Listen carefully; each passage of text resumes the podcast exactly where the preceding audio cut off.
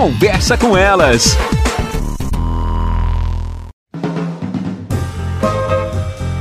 Olá, eu sou Cristiane Finger, jornalista. Ana Paula Lundegren, psicóloga. Estamos começando mais um Conversa, com, elas. Um ano de pandemia, minha gente.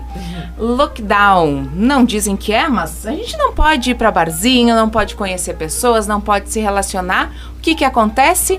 Os solteiros procuram aplicativos para se relacionar. Até surgiu em Caxias, há umas semanas, um- uma empresa que trabalha só para unir pessoas, né? Especializada nisso para encontrar o par perfeito. Tô por fora. A alma gêmea, a Ana já é casada, né? Tá por fora. Tô por fora. Mas eu estou sabendo, né, dessas redes. A gente, a mais conhecida é o Tinder. E através do Tinder vieram outras redes de relacionamento, né? Pra entender, muitas pessoas estão ali pra fazer amigos, outras pra encontrar um grande amor, tantas pra se divertir. Que cuidado essa pessoa tem que ter na hora de conversar com esse possível parceiro, amigo, para saber se a intenção dele é ficar, é namorar, é se divertir, para não ter uma frustração, né? Até no aplicativo. Sabe aquela resposta, que aquela resposta clássica que um psicólogo daria é assim: não crie expectativas, porque se você criar expectativas, que vale pra tudo na vida, diga-se de passagem, vai dar ruim.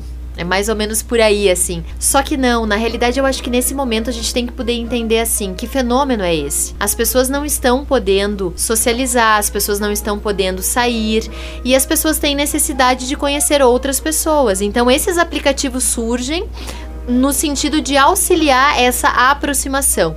Eu acho que não é uma questão de cuidado, eu acho que é uma questão daquilo que a gente efetivamente cria de ideia a respeito do fato, né? Então, assim.